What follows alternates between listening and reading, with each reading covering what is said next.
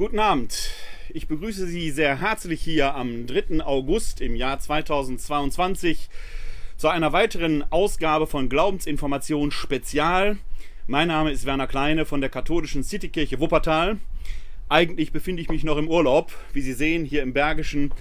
Aber es sind so viele Fragen eingegangen auf äh, meinen Aufruf hin, dass Sie mir gerne Fragen schicken können, dass wir mit einer Spezialfolge nicht ausgekommen sind. Und da in zwei Wochen schon die normale, tonusmäßige Glaubensinformation wieder stattfindet, habe ich mich entschlossen, eine zweite Folge einzuschieben, um Ihre Fragen hier beantworten zu können. Die Glaubensinformation findet üblicherweise ja zweiwöchentlich statt. Äh, in der Regel eigentlich im katholischen Stadthaus. In Zeiten der Corona-Pandemie haben wir uns hier aufs Internet verlegt. Sie können hier sich live zuschalten unter www.kck42.de-webinar, sofern Sie live dabei sind am 3.8. ab 19 Uhr im Jahr des Herrn 2022. Und normalerweise würde ich sagen, ich begrüße Sie live auf Facebook. Aber da hat uns jemand einen Streich gespielt, denn ich kann im Moment auf unsere Seite nicht zugreifen. Offenkundig gibt es da draußen jemanden, der gemeint hat, dass die Inhalte meiner Seite äh, brandgefährlich sein. So ist das nur halt mit den Sachen des Glaubens, denn was alle angeht, darüber wird zu sprechen sein. Nicht jedem passt das. Und gleich die erste Frage, die ich beantworte, kommt ja auch von einem Kritiker. Ähm, sodass wir einen kurzfristig einen anderen Weg wählen mussten. Und ich freue mich, dass Sie den Weg hier nach YouTube gefunden haben. Wenn Sie live zuschauen wollen, begrüße ich Sie nun live auf YouTube. Hier auf YouTube können Sie aber auch die Aufzeichnung des Videos äh, später anschauen, das ich heute oder morgen dann entsprechend veröffentlichen werde. Und natürlich gibt es auch wieder den Audiomitschnitt in äh, unserem Podcast zur Glaubensinformation, den Sie abonnieren oder anhören können unter podcast.pr-werner-kleine.de.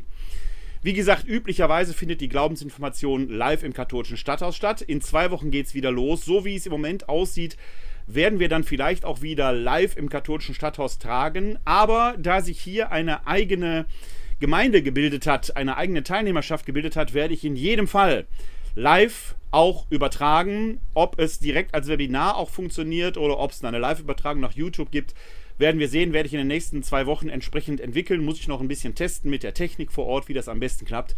Auf jeden Fall können Sie auch weiterhin digital live dabei sein und selbstverständlich gibt es die Aufzeichnung hinter bei YouTube und auch als Audio, als Podcast über die entsprechenden Wege, die Sie sich da entsprechend abrufen können. Seien Sie also herzlich willkommen.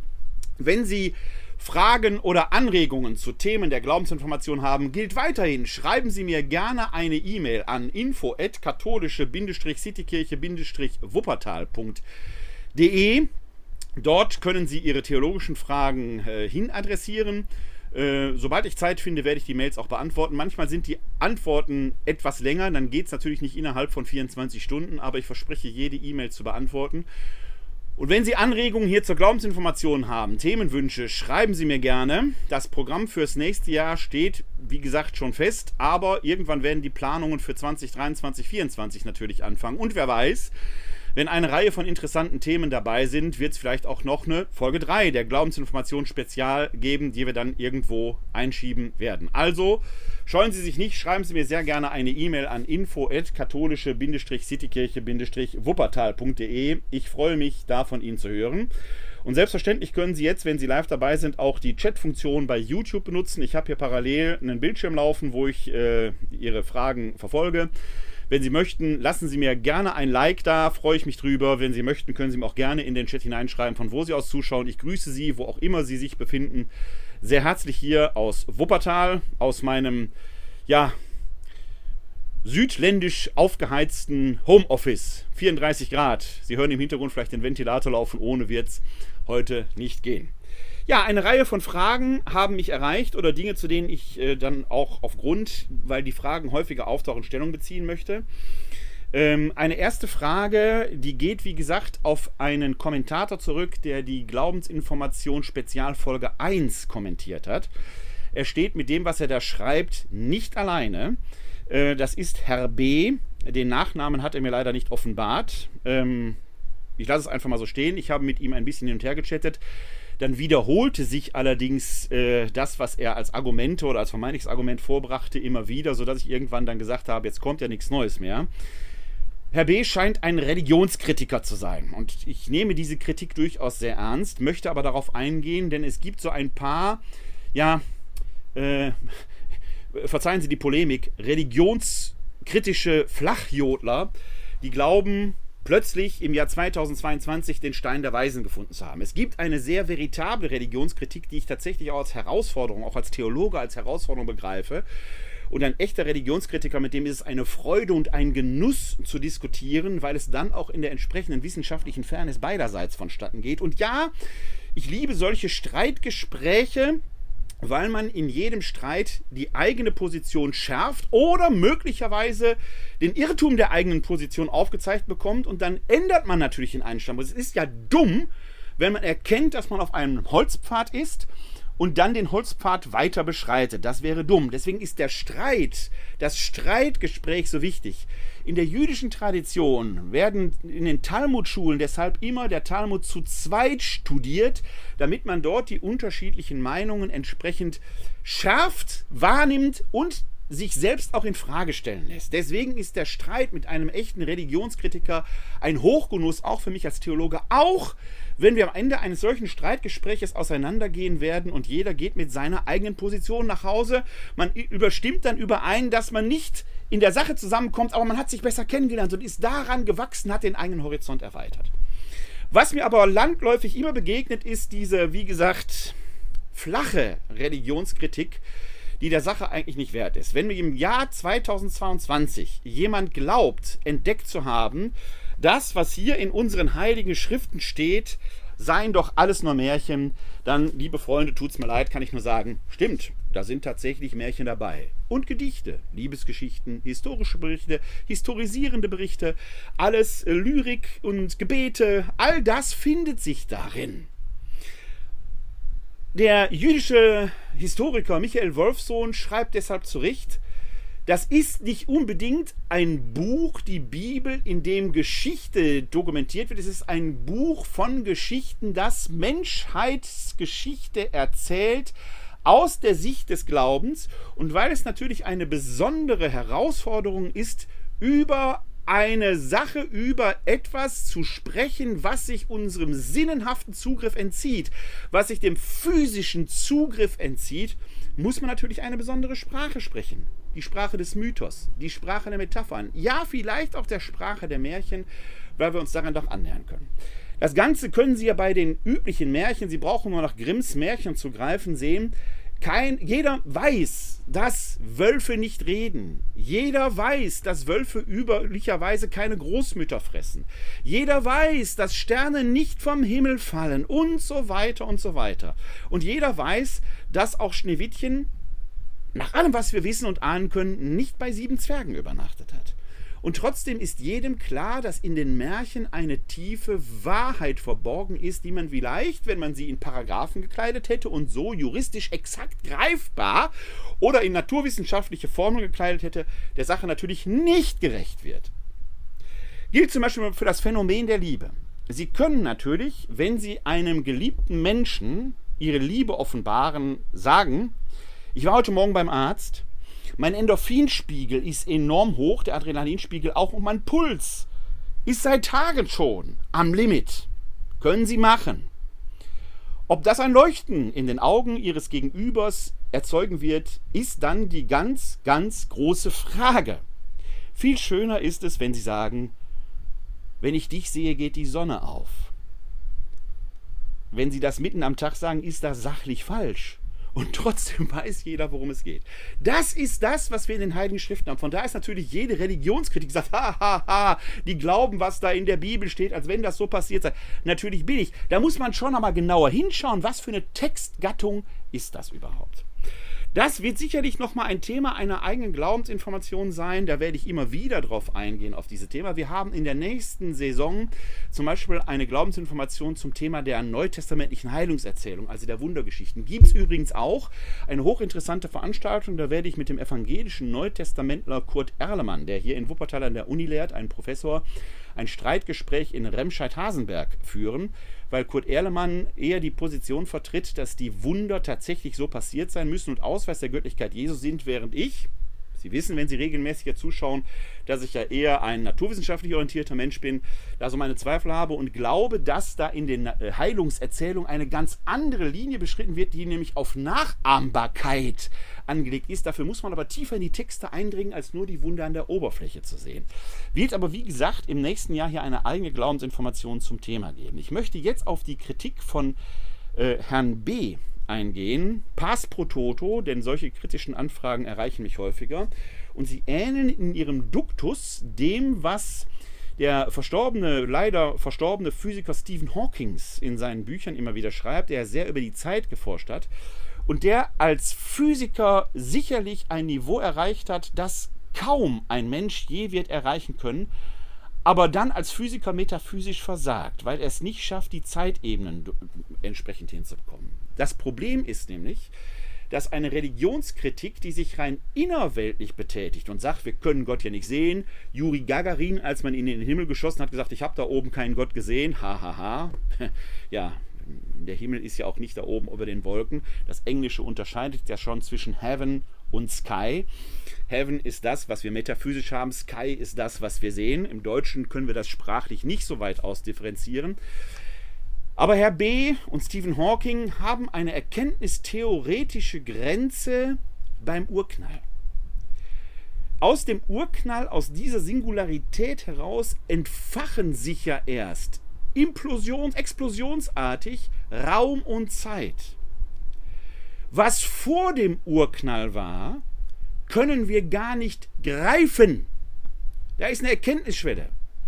Nach der Planck'schen Zeit und der Heisenbergschen Unschärferelation können wir sogar den Moment des Urknalls selber innerweltlich nicht fassen. Jeder, der rein auf dieser physischen Ebene argumentiert, müsste an dieser Stelle sagen, ich kann dazu nichts sagen. Punkt. Weder positiv noch negativ. Geschenkt, sage ich auch. Das war übrigens mit ein Grund, warum ich persönlich Theologie studiert habe weil meine Physiklehrer und die Chemielehrer und die Mathematiklehrer, und das ist ja etwas, was mich bis heute fasziniert, genau diese Frage nicht beantworten können. Da sind wir im philosophisch, im theologisch, im metaphysischen Bereich. Und wie wir da vorgehen können, das will ich gleich an kleinen Beispielen deutlich machen. Aber die Kritik von Herrn B entfacht sich daran, dass es doch vor der Zeit gar kein nichts gegeben haben kann. Das ist natürlich billig. Natürlich kann ich die Existenz Gottes nicht beweisen, ebenso wenig die Nicht-Existenz Gottes. Aber alleine die Frage zu stellen, was denn vor der Zeit gewesen sei, ist ja absurd, weil es ein Vorher ja nur unter zeitlichen Bedingungen gibt. Also das, was vor dem Urknall war, und Sie merken schon, jetzt fängt die Sprache schon an unscharf zu werden, und das ist ein Riesenproblem, denn wenn der Urknall der Beginn von Raum und Zeit ist, erübrigt sich die Frage, was davor war, weil davor ja schon bedeutet, da müsste ja irgendwie Zeit gewesen sein. Okay, jetzt könnte man natürlich konstruieren, das ist so aufblähen und implodieren, es geht so immer wieder, es gibt also ganz viele Singularitäten, ganz viele Urknaller hat es äh, gegeben.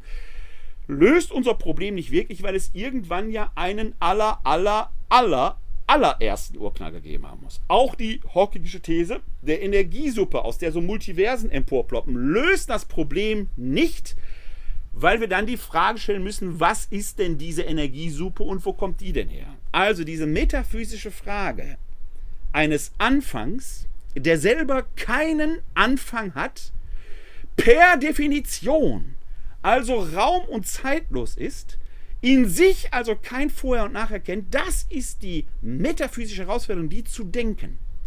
Jeder Religionskritiker, der sich da schenkelklopfend auf die Beine haut und sagt, hahaha, vor der Zeit, wie soll das denn da ausgesehen haben, verkennt, dass die innerweltlichen Maßstäbe der ja gar nicht greifen können. Die Frage, die man höchstens stellen kann, und die ist religionskritisch höchst interessant, ist dann bestenfalls, kann man überhaupt etwas darüber sagen? Gibt es überhaupt etwas, was wir da sagen können? Wenn doch unsere sprachlichen Mittel, die ja raumzeitlich bedingt sind, da letzten Endes ihre Grenze finden. Und hierzu können wir ein paar Aspekte ausführen. Und ich möchte dann zum Schluss dieses Punktes etwas noch zum Verhältnis von Raum, von, von äh, Gott und Welt, Gott sofern er denn überhaupt ist, sagen. Habe ich übrigens meine eigenen Folge der Glaubensinformation über anderthalb Stunden gemacht. Wie immer ist es bei dieser Spezialfolge so, dass ich hier Themen nur anreißen kann und dann entweder auf Folgen verweise, wo ich da ausführlicher drauf eingegangen bin, oder dann in einer zukünftigen Glaubensinformation das mal etwas deutlicher entfalten werde. Zuerst ein paar Dinge, die wir kurz klären müssen. Frage 1. Landläufig stellt man die Frage, gibt es Gott? Die ist umgangssprachlich erlaubt, streng genommen theologisch aber höchst unsauber. Denn die Frage, gibt es Gott, ist paradox. Sie müsste mit Nein beantwortet werden. Warum? Wenn wir etwas bezeichnen, es gibt, sagen wir mal, dieses Buch, diese Bibel, brauche ich noch dann kann ich diese Frage mit Ja beantworten, weil Sie sehen, dieses Objekt, diese Bibel, dieses griechische Neue Testament befindet sich offenkundig in einem Raum, in dem ich sitze. Dieser Raum, in dem ich sitze, den gibt es auch, weil er sich in Wuppertal-Vohwinkel befindet. Wuppertal-Vohwinkel gibt es auch, weil es sich in Deutschland befindet. Deutschland gibt es auch, ich mache das jetzt etwas schneller, weil es sich auf der Erde befindet. Die Erde befindet sich in unserem Sonnensystem, im Weltall und so weiter. Das heißt, diese Rede von es gibt etwas funktioniert immer. Es gibt etwas vor einem größeren Hintergrund. Irgendwann sind wir da, dass wir sagen müssen, es gibt dieses Universum, weil es den Urknall gab. Und es gab diesen Urknall, ja warum? Hier müsste ein Religionskritiker, der es ernst meint, sagen, ich kann dazu nichts sagen, weil meine Sinne dafür nicht gemacht sind. Ich kann diese Frage weder positiv noch negativ beantworten. Das ist die klassische Position des Agnostizismus. Der Agnostiker sagt einfach, ich kann dazu nichts sagen, weder positiv noch negativ. Und das ist eine höchst legitime Position. Weil wir natürlich nicht davor zurück müssen, äh, zurück, zurückgucken können. Ich erwähnte vorhin schon die Heisenbergische Unschärferelation und das Phänomen der Planckzeit. Streng genommen können wir den Urknall selber nicht greifen. Wir können ihn als Hypothese formulieren und sagen, es gibt dieses Universum, weil es da aus dieser Singularität heraus explosionsartig entstanden ist, inflationär sich entwickelt hat und so weiter und so weiter. Wenn wir jetzt die Frage stellen, was ist die Ursache des Urknalls, könnten wir sagen, es hat mehrere Urknälle gegeben, habe ich vorhin schon gesagt. Irgendwann kommen wir aber zu der Frage, dass es sagt, es gibt diese letzte Ursache, die keine Ursache hat. Und diese letzte Ursache, die keine Ursache hat, der Anfang ohne eigenen Anfang, der hat keinen Hintergrund mehr, wo ich sagen könnte, es gibt das. Da ist noch nicht mal schwarz oder Licht, da ist gar nichts. Und nichts meint nichts. Meint nicht nur die Abwesenheit von Materie wie in einem Vakuum, sondern das theologische, das metaphysische Nichts können wir uns gar nicht vorstellen, weil wenn wir uns nichts vorstellen, stellen wir uns ja schon schwarz vor. Schwarz ist aber schon ein etwas. Das ist die Sphäre, in der Gott ist. Wir könnten also die Frage höchstens stellen, ist Gott oder ist Gott nicht? Und darüber kann man streiten. Man kann natürlich Argumente vorbringen gegen Gott. Mir fallen nicht allzu viele ein, denn ich bin ein gottgläubiger Mensch, weil ich schlicht und ergreifend eine Wahrscheinlichkeitsrechnung aufmache.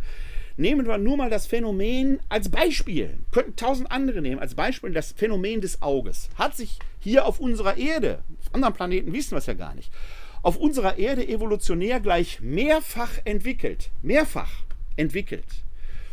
Es ist ein Phänomen, das Photonen in ähm, äh, äh, äh, erkennbare Bilder umwandelt, was so fein justiert ist, dass man doch sagen müsste, wenn das alles durch Zufall entstanden sein soll, wir nehmen nur das Auge, nur durch Zufall entstanden sein soll, ist das wahrscheinlicher, dass dieser Zufall tatsächlich grenzenlos ist, einfach so aus dem Nichts entsteht Materie, und diese Materie führt dazu, dass wir Augen haben, mit denen wir sehen können. Das entwickelt sich gleich mehrfach. Oder ist es nicht wahrscheinlicher, dass dahinter eine wie auch immer geartete Form des absoluten Seins steckt? Und Sie merken, ich formuliere jetzt bewusst allgemein. Ich persönlich halte es für wahrscheinlicher, dass dahinter eine grundlegende Idee des absoluten Seins steht, die wir Gott nennen, landläufig. Wer jetzt glaubt zu sagen, der ist ja alles Blödsinn, der bleibt letzten Endes die Antwort schuldig, ja, wo kommt es denn dann her? Er müsste bestenfalls zugehen, ich kann dazu nicht sagen, wäre aber wieder Agnostiker. Ist eine respektable, veritable Position. Nur Schenkelklopfend da zu sitzen und zu sagen, hahaha, wie blöd, mal sagen, ein solcher Mensch erklärt mal eben Milliarden von Menschen, die sich durch die Geschichte darüber Gedanken gemacht haben, für bekloppt und sich selbst erhebt er über alles andere. Ist ein bisschen billig, muss ich sagen. Wenn wir zu dieser Hypothese kommen, sagen, ich kann dazu nichts sagen, oder ich komme zu der Hypothese, ich habe gute Gründe anzunehmen, es beruht alles auf einem gigantischen Zufall, sind wir theologisch an dieser Stelle fertig.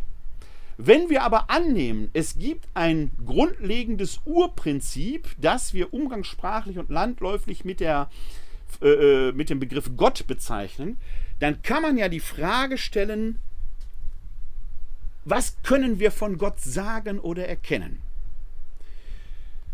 Und hier glaube ich, müssen wir einen kleinen Ausflug in die Welt machen. Aber was ich jetzt hier Ihnen aufzeichne, beruht schon auf der Annahme, das gestehe ich gerne zu, es ist Gott. Gott ist.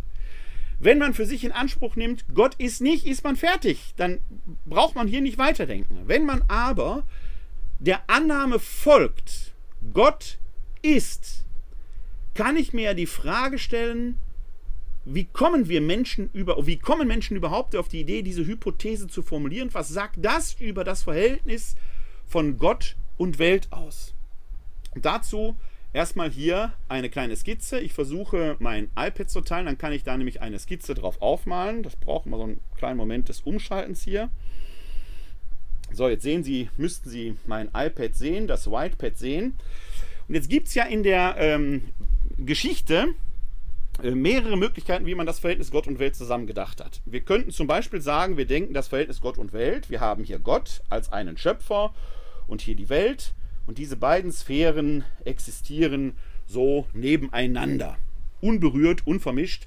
Das ist der klassische Deismus. Gott hat die Welt geschaffen, setzt die Welt frei und die Welt existiert jetzt so vor sich hin.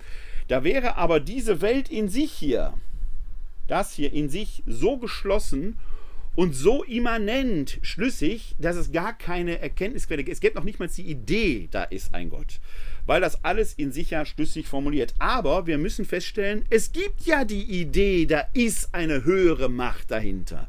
Die ist ja wirksam in der Welt. Also könnte ich doch das Verhältnis von Gott und Welt auch so vorstellen, dass ich sage, wir haben hier Gott und wir haben hier die Welt und Gott ist ein Teil in der Welt. Das ist die Weise des klassischen antiken Polytheismus. Da wohnen die Götter auf dem Olymp, haben sehr menschenähnliche Züge, treiben sich so in der Welt rum, aber es gibt vieles in der Welt, was nicht Gott ist. Ein solcher Gott wäre schon mal nicht allmächtig und er wäre letzten Endes auch kein Schöpfer, sondern wir könnten ihn objektiv in dieser Welt finden. Können wir aber offenkundig nicht. Ich kann natürlich die Verhältnisse auch umkehren. Ich könnte natürlich sagen, ähm, übrigens ist dieses Verhältnis von Gott und Welt auch äh, das, was wir in den Naturreligionen haben, wenn Bäume zum Beispiel oder irgendwelche Naturereignisse, Felsen oder so etwas göttlichen Status bekommen. Das geht auch in dieselbe Richtung. Wir können das Verhältnis natürlich auch umkehren, dass wir sagen, wir, die Welt, sind ein Teil in Gott. Das ist jetzt ein ähm, Phänomen, wo wir sagen, dann wären wir schon äh, ja nicht in Raum und Zeit, sondern wir wären schon in der Ewigkeit selbst. Zum Verhältnis Zeit-Ewigkeit sage ich gleich noch etwas. Dann würden wir Gott aber unmittelbar schauen können. Können wir aber nicht. Natürlich könnten wir auch versuchen, Gott und Welt zusammenzudenken. Die Welt ist Gott.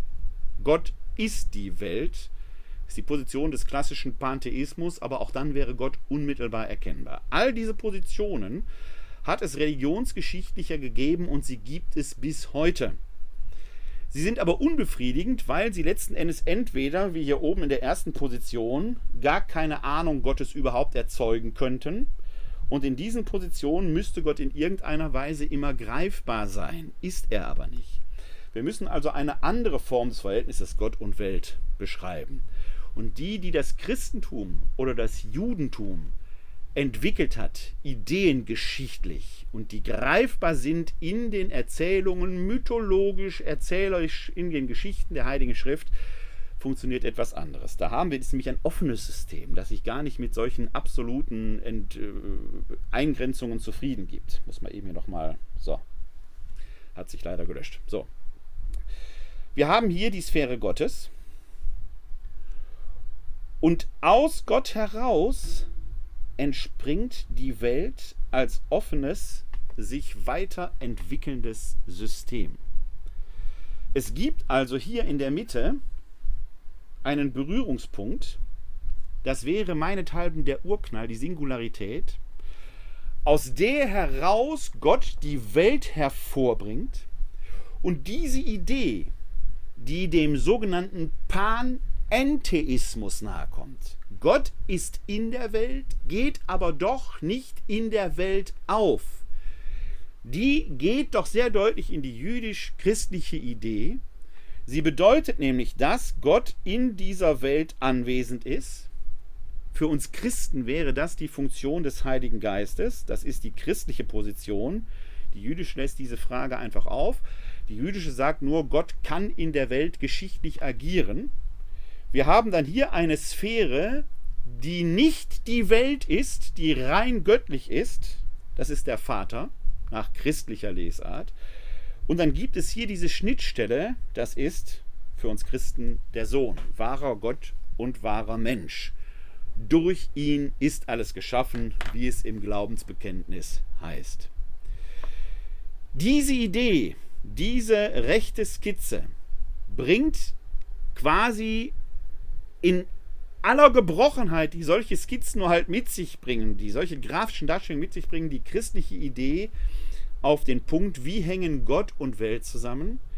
Die Welt ist frei und entwickelt sich. Sie hat ihren Quell aber in Gott, der sich, weil er nicht in der Welt aufgeht, dem Zugriff entzieht, gleichzeitig aber innerweltlich erkannt werden kann. Und das wiederum ist jetzt interessant, wenn wir das Verhältnis von Gott und Welt beschreiben wollen, wenn wir sagen wollen, wie können wir überhaupt zu Aussagen über Gott in der Welt kommen. Nehmen wir mal ein Beispiel. Angenommen, ich würde Sie jetzt bitten, einen beliebigen Gegenstand, nehmen wir mal einen Gegenstand meines Schreibtisches, diesen Tacker, künstlerisch darzustellen. Ich persönlich bin künstlerisch völlig unbegabt, zumindest zeichnerisch. Äh, Sie sind da vielleicht begabter als ich, wie auch immer, tut nichts zur Sache. Ich würde Sie jetzt bitten, diesen Tacker zu zeichnen. Dann ist A, würden wir dabei feststellen, wir würden wahrscheinlich im Idealfall immer erkennen, es ist dieser Tacker. Gleichzeitig wären die Bilder alle unterschiedlich, weil wir natürlich als Künstlerinnen und Künstler unsere Präferenzen, unsere Fähigkeiten, unseren Stil in das Bild hineinbringen. Wir würden also immer erkennen, es ist dieser Tacker, aber wir würden auch Aussagen über den Künstler oder die Künstlerin machen können. Kann sie zeichnen? Hat er ein gutes Auge? Vor allen Dingen, auf welchem Standpunkt hat er gestanden? Denn wenn Sie diesen Tacker zeichnen müssen, ist von Ihrer Sicht die Öffnung, dieses Tacker-Maul hier, links. Wenn ich es zeichnen würde, ist es rechts, weil ich ja von der anderen Seite darauf schaue. Das heißt, wir haben unterschiedliche Standpunkte. Auch das ist interessant, weswegen ja der Streit so interessant ist, weil wir damit die unterschiedlichen Sichtweisen über ein Phänomen miteinander abgleichen können. Gleichzeitig kann ich aber eben sagen, aus einem Kunstwerk, das ja unabhängig vom Künstler existiert, kann ich Aussagen über den Künstler ableiten. Und das funktioniert auch, wenn meine Idee Gott Welt stimmt, die ich hier auf der Skizze hatte. Ich zeige sie Ihnen nochmal gerne. Wenn diese Idee zuträfe, dann kann ich natürlich sagen, Gott ist auf keinen Fall unverbunden neben der Schöpfung. Er ist in Verbindung mit der Schöpfung. Ja, wenn diese rechte Skizze hier zutrifft, muss man sogar in Anspruch stellen, dass dieser Gott hier ohne Schöpfung gar nicht sein kann. Da würde Herr B. jetzt wieder auf die Schulter klopfen und sagen, haha, wie soll denn das sein? Ja, weil es ein Verhältnis von Zeit und Ewigkeit gibt, das ich gleich erläutern werde. Das ist eine ganz wichtige Idee, die mit dem christlichen und auch dem jüdischen Bild zusammen, die sich in der Bibel, wenn man sie denn aufmerksam liest, niederschlägt. Man merkt daran, dass diese Texte, die 2.000 bis 3.000 Jahre alt sind, zeitphilosophisch hochmodern sind. Gehe ich gleich drauf ein. Wir haben hier diese Idee, dass die Welt aus Gott entsteht. Wir können also oder könnten also doch hingehen und könnten die Phänomene dieser Welt, die uns sinnenhaft zugänglich sind, auf Gott einmal abklopfen. Naturwissenschaftlich können wir zum Beispiel sagen, wir entdecken, da sind Gesetzmäßigkeiten. Diese Gesetzmäßigkeiten deuten darauf hin, dass wir zum Beispiel heute berechnen können, wann in drei Jahren am 3. August die Sonne aufgeht. Auf die Sekunde genau. Weil es diese Gesetzmäßigkeiten gibt. Diese Regelmäßigkeit deutet darauf hin, dass diese Schöpfung nicht Chaos, sondern Kosmos ist. Weshalb in der Bibel Genesis 1 ja kein Schöpfungsbericht ist, der jetzt protokollarisch festlegen will, notiert, dann ist das passiert. Der Mensch wird da erst am sechsten Tag erschaffen. Davor hätte da gar keiner protokollieren können. Da müssen doch die Kritiker allein schon dahinter kommen und sagen, es geht doch gar nicht um Bericht. Und zwar meine ich auch die fundamentalistischen christlichen Kritiker. Die Kreationisten, wer soll es denn protokolliert haben, war da keiner dabei. Bei näherer Betrachtung sehen wir aber, das ist ein Schöpfungsgedicht mit Strophen, dass die sind identisch aufgebaut. Gott tut etwas, er sieht, dass es gut ist. Es wird Abend, es wird morgen ein Tag. Siebenmal geht das durch. Da haben sie das Kosmische, das Geordnete. Es ist eben nicht chaotisch. Die Kraft, die Urkraft, die hinter dieser Schöpfung steckt, scheint verlässlich zu sein.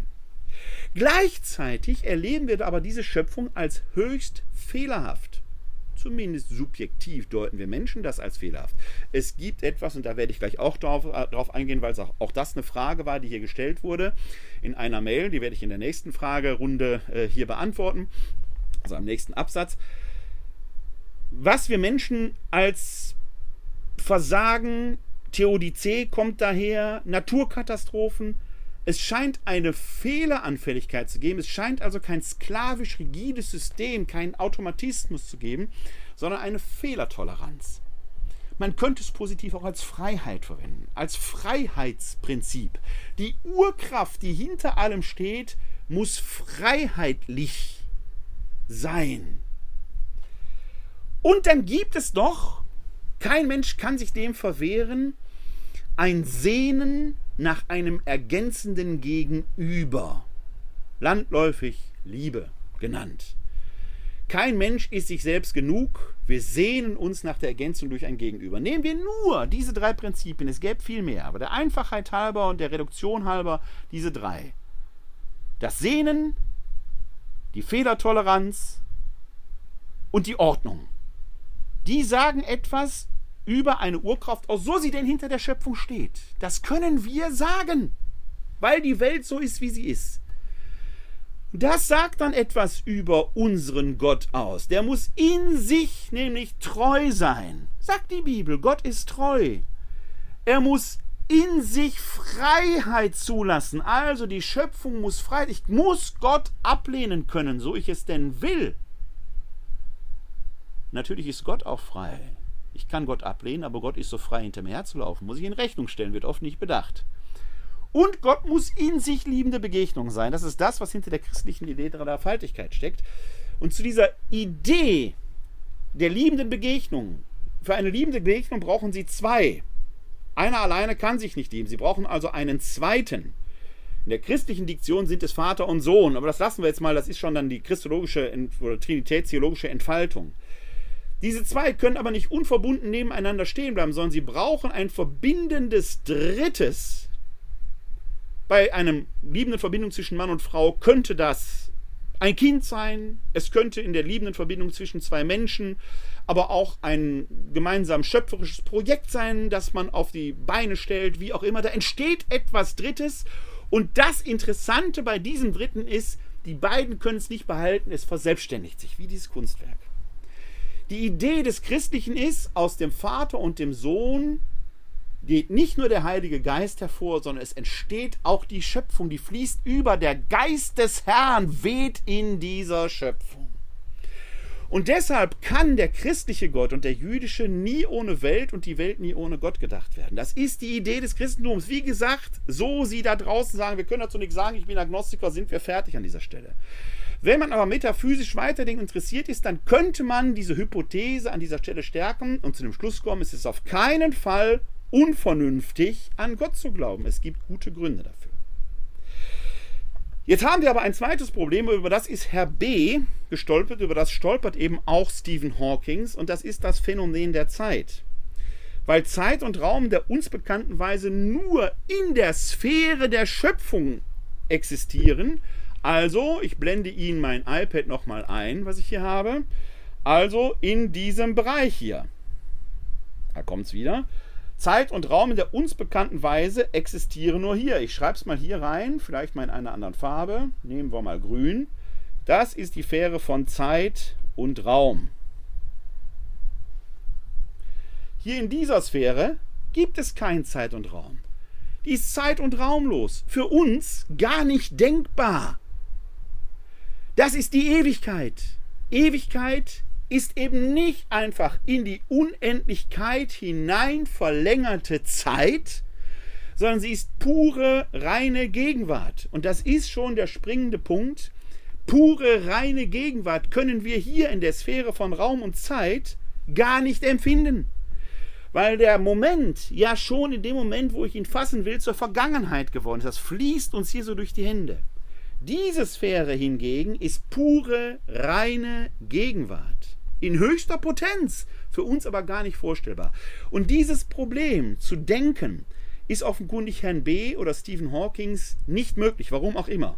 Man muss es aber versuchen zu denken, so komplex das ist, auch wenn ich es mir nicht vorstellen kann. Das bedeutet nämlich, und das korrespondiert mit all dem, was wir naturwissenschaftlich über den Urknall wissen, es bedeutet nämlich, dass man sich das Entstehen von Raum und Zeit so vorstellen könnte, so man denn bereit ist, die Idee eines Schöpfers anzunehmen, stellen Sie sich mal vor, einen Teich, der ist, wo das Wasser ganz, ganz still liegt, und Gott tippt jetzt in diesen Teich hinein. Da ist am Anfang nur der Punkt, wo er mit dem Finger hineingeht, die Singularität. Und von da aus entfalten sich jetzt in Wellenbewegungen, die immer größer werden, Raum und Zeit. Was hier im Anfang in der Mitte noch ohne Ausdehnung war, singulär, pure, reine Punktualität, wird durch den Impuls, der da gesetzt wird, plötzlich zu einer räumlich und auch zeitlichen Dimension. Interessant ist aber, dass der Urimpuls hier in der Mitte, rein physikalisch gesehen, in jedem Punkt hier auf dieser Linie existent und gegenwärtig ist. Und das hat ein interessantes Phänomen für Raum und Zeit und das muss man jetzt auch glaubenden Menschen immer wieder nahebringen, dass die Ewigkeit nicht etwas ist, was auf uns zukommt, was neben Raum und Zeit existieren würde, sondern was in Raum und Zeit schon längst da ist, uns umgibt. Das ist übrigens die Konzeption des Buches der Offenbarung. Die Offenbarung des Johannes changiert immer zwischen dieser Ewigkeitsebene, aus der immer schon alles klar da liegt, der Sieg Gottes endgültig feststeht, und der Zeitebene. Also sie äh, schwankt immer zwischen diesem Punkt hier und den Zeitlinien, auf denen natürlich Entwicklung stattfindet. Es ist die Idee, die dahinter steckt, wenn Jesus sagt, das Reich Gottes ist nahe, aber ihr könnt nicht sagen, hier ist es oder dort ist es. Es umgibt uns, es ist in, in uns, aber nicht einfach identifizierbar. Das ist die Idee. Naturwissenschaftlich, jetzt werde ich aber hochspekulativ, sage ich gleich dabei, könnte es die Idee sein, die hinter Planckzeit und Planckraum steckt. Denn Planckzeit und Planckraum sagt ja, dass die äh, Zeit nicht kontinuierlich abläuft in einem Kontinuum, sondern in sehr, sehr kleinen Einheiten. 10 hoch minus 45 Sekunden, glaube ich. Was unterhalb dieser Einheit ist, ist physikalisch nicht mehr messbar. Ja, man weiß sogar gar nicht, ob die Naturgesetze da überhaupt noch existent sind. Man weiß es einfach nicht. Der Physiker muss da passen. Der Theologe könnte zumindest spekulativ sagen, ja, das passt zu der Idee des Christentums, dass die Ewigkeit uns umgibt, denn da ereignet sich die Ewigkeit. Sterben würde dann nichts anderes bedeuten als eine minimale Phasenverschiebung, das Heraustreten aus der Raumzeitlinie in diesen Zwischenraum hinein. Ich weiß, hochspekulativ, aber Sie sehen, dass die theologische Idee mit der Naturwissenschaft zumindest nach dem, was wir derzeit wissen, korrespondieren könnte. Man könnte es in einen Dialog bringen und weiter streiten. Gestritten muss werden. gemäß dem Karl-Popperschen Prinzip der Falsifizierbarkeit. Teleologie wäre nämlich an dieser Stelle falsifizierbar. Das wäre die Idee. Das bedeutet nämlich, wenn wir das mal so, ähm, ich werde die Skizze gleich weiter zeigen, ich blende mich nochmal kurz ein. Das hat nämlich eine ganz interessante Auswirkung auf die Idee. Wenn diese Idee klar ist, dass dieser Urimpuls im Urknall rein energetisch, punktuell auf unserer Zeitraumlinie immer da ist. Zeit scheint nämlich nicht so geradlinig zu verläufen, wie, wie, wie man allgemein denkt. Auch das ist ja seit der allgemeinen Relativitätstheorie von äh, äh, Albert Einstein klar, dass auch Zeit beugbar ist, gar nicht so gleichmäßig läuft, wie man annimmt. Aber ich will das mal bildhaft schreiben. Ich befinde mich hier in Wuppertal und ich sehe gerade, dass Alexander Eisinger aus Kloppenburg zukommt. Ich nehme mal dieses Beispiel, weil ich sie gerade in den Kommentaren sehe. Herzliche Grüße nach Kloppenburg. Wenn ich von hier aus nach Kloppenburg fahren würde, direkte Linie, Luftlinie, ich weiß jetzt nicht, wie viele Kilometer es sind, vielleicht 250, keine Ahnung, tut jetzt nichts zur Sache, dann fahre ich de facto aber gar keine gerade Linie, sondern ich würde die Erdkrümmung mitfahren, die ich aber gar nicht wahrnehme, weil die so groß ist für unsere Verhältnisse. Was? Wenn das mit der Zeit eben genauso ist und die Zeit gar nicht so linear läuft, wie wir den Eindruck haben, sondern wenn auch die Zeit so gekrümmt ist, wie es eben hier in unserer Skizze, die ich jetzt nochmal einblende, sichtbar ist. Denn hier ist die Zeit ja gekrümmt. Dann würde das noch nach dem normalen Empfinden, das zeitlinear werde, bedeuten, wir haben hier den Urknall, dann gäbe es die Zeitlinie, hier ist irgendwo 0, da ist Jesus Christus geboren und hier ist Julius Caesar. Hier haben wir das Jahr 2022 und dann geht das immer so weiter. Was aber, wenn das gar nicht das Bild ist, sondern wenn es sich hier auf dieser Linie befindet, dann hätten wir hier irgendwo diesen Impuls des Urknalls. Hier irgendwo Julius Caesar. Hier ist 0, Jesus Christus ist geboren, hier 2022 und dann entfaltet sich das immer so weiter. Die Idee, die dahinter steckt und die gedankliche Herausforderung ist, dass wir aus Sicht unserer Zeit hier nacheinander geboren werden und sterben. Das ist die Sicht, die innerräumliche und innerzeitliche Sicht. Aus Sicht der Ewigkeit, weil dieser Impuls ja überall drin ist, geschieht das aber alles gleichzeitig. Das heißt, hier auf der Zeitlinie, in der wir existieren, innerweltlich, sterben wir nacheinander. Aus Sicht der Ewigkeit treten wir aber alle gleichzeitig vor den Thron Gottes. Das zu denken, hat mich zehn Jahre gekostet. Wenn Sie jetzt vor den Bildschirmen sitzen oder vor Ihren Lautsprechern sitzen und sagen, wie soll man sich das vorstellen können, geben Sie sich zehn Jahre Zeit diesen Gedanken überhaupt fassen zu können. Das ist das Phänomen, an dem auch Stephen Hawking metaphysisch gescheitert ist bei aller physischen Grandezza, die er hat. Und das zu denken ist die theologische Herausforderung, dass die Ewigkeit per Definition zeitlos ist, also gar kein Vorher und Nachher kennt, und dass man diese Zeitlosigkeit mit der Zeit zusammengedacht kriegen muss, weil diese Zeitlosigkeit die Zeit hervorbringt, die Zeit in sie zurückkehrt. Das ist die metaphysische Idee, die hinter dem Christentum steht. Das führt mich jetzt aber zu einer zweiten Frage. Die erste, wir sind jetzt schon 40 Minuten dran. Ich hatte mal auf 90 Minuten angelegt. Ich hoffe, wir kommen mit unseren Fragen durch. Sie führt zu einer zweiten Frage, die Tim Boland mir über YouTube geschickt hat, über einen Kommentar. Nämlich die Frage, wenn das alles so ist und Gott diese Welt gemacht hat, es nach unserem Empfinden in dieser Welt aber offenkundig Böses gibt, das von Menschen verursacht wird, aber eben auch nicht von Menschen verursacht wird. Wo kommt denn das her? Ganz nüchtern betrachtet muss man als allererstes mal feststellen, ja, wir müssen anerkennen, dass das Böse offenkundig Teil der Schöpfung ist, also in sich auch in Gott seine Ursache hat. Skandalös. Man kann das nicht von Gott abspalten.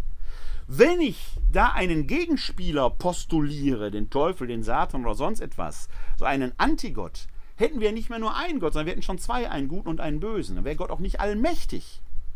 Die Idee funktioniert also nicht. Ich muss also bereit sein zu denken, dass das Böse, jetzt muss man schon sprachlich differenzieren, reden wir eigentlich von dem Bösen im Sinne von das Böse oder von dem Bösen im Sinne von der Böse. Wie auch immer, Gott ist die letzte Ursache von allem. Entweder hat er den Bösen geschaffen, und das ist ja eine Idee, die in der Bibel, in den späten Schriften auftaucht. Das Interessante ist, dass die ältesten Ebenen der Bibel eine Figur wie den Teufel oder Satan nicht kennen. Das ist eine Idee, die kommt erst so im zweiten, ersten Jahrhundert vor Christus überhaupt auf. Und da auch in einer besonderen Weise, denn da ist es immer ein gefallener Engel, also ein Geschöpf.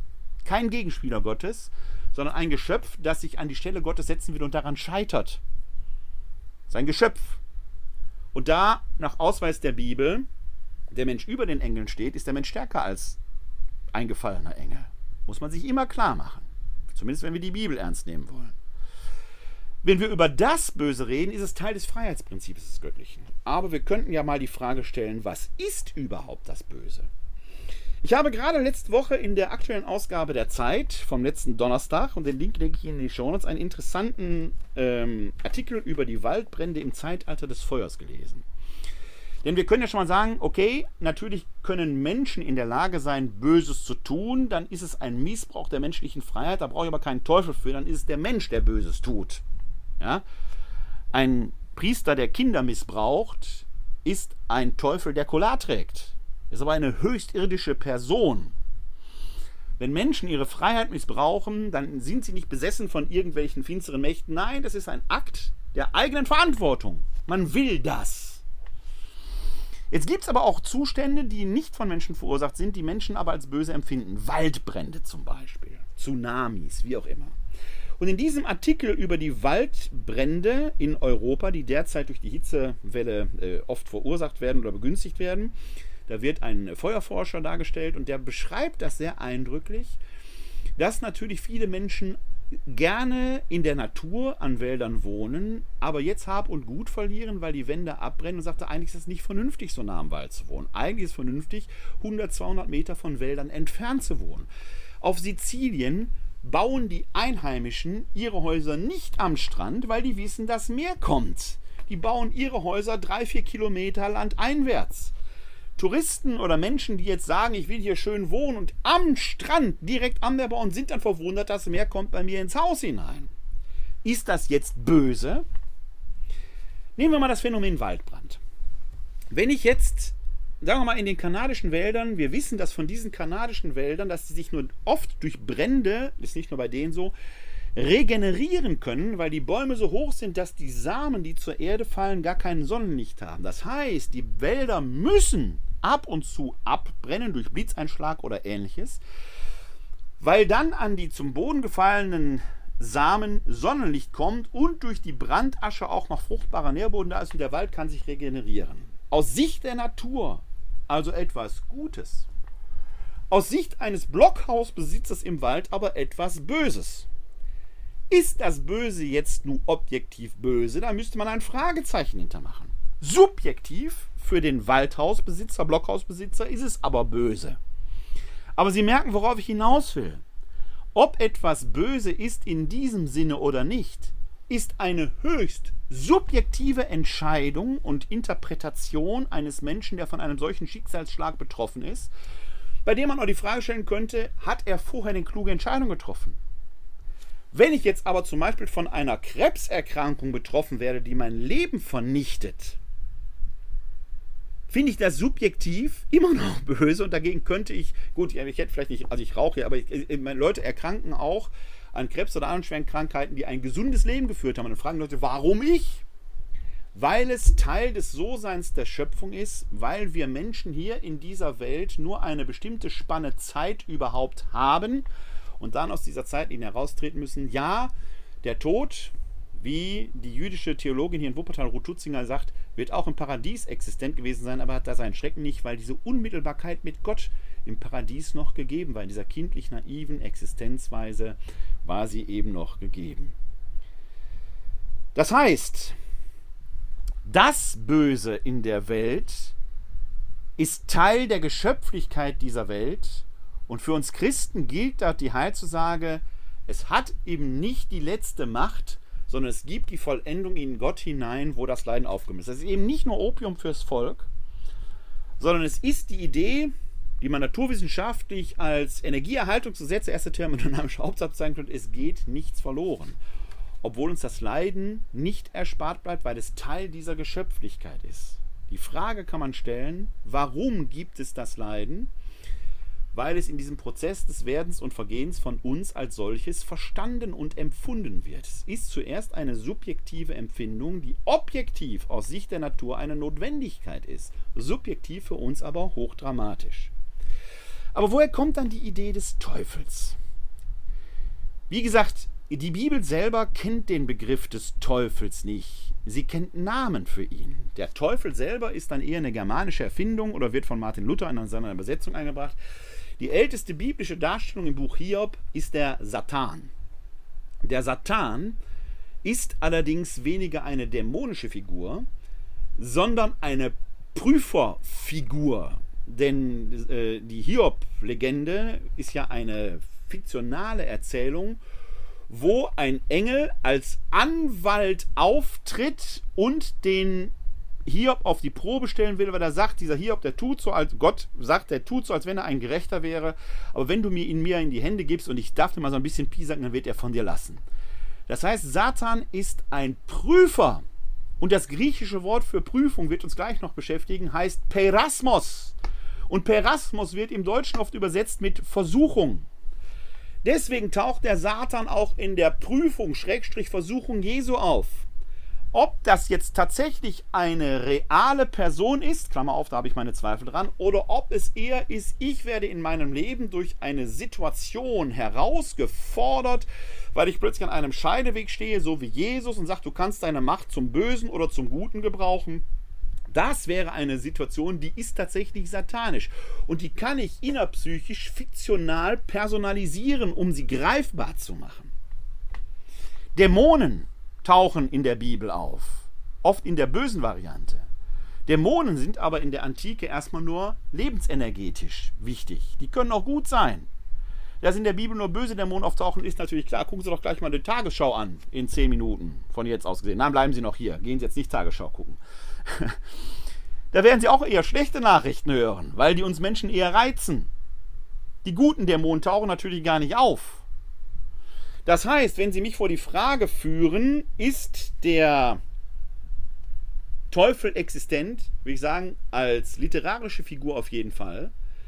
Als Gegenspieler, von dem ich besessen will, das ist für die Verteidigungsstrategie von Menschen schon sehr schön, aber man muss solchen Menschen immer deutlich machen, nein, Du bist es, der das Heft in der Hand hält. Denn selbst wenn es den Bösen, den Teufel gäbe, ich glaube da nicht dran, selbst wenn es ihn gäbe, bist du als Mensch stehst über ihm, so wie es in der Heiligen Schrift steht.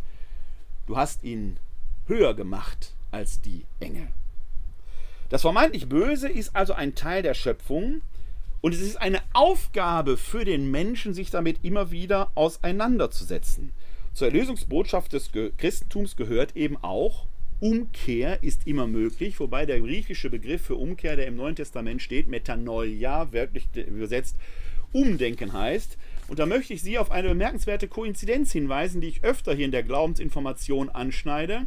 Da schauen wir mal ganz kurz in die ähm, Heilige Schrift. Ich habe Ihnen hier einen Auszug aus dem Hebräerbrief Kapitel 5 mal eingeblendet.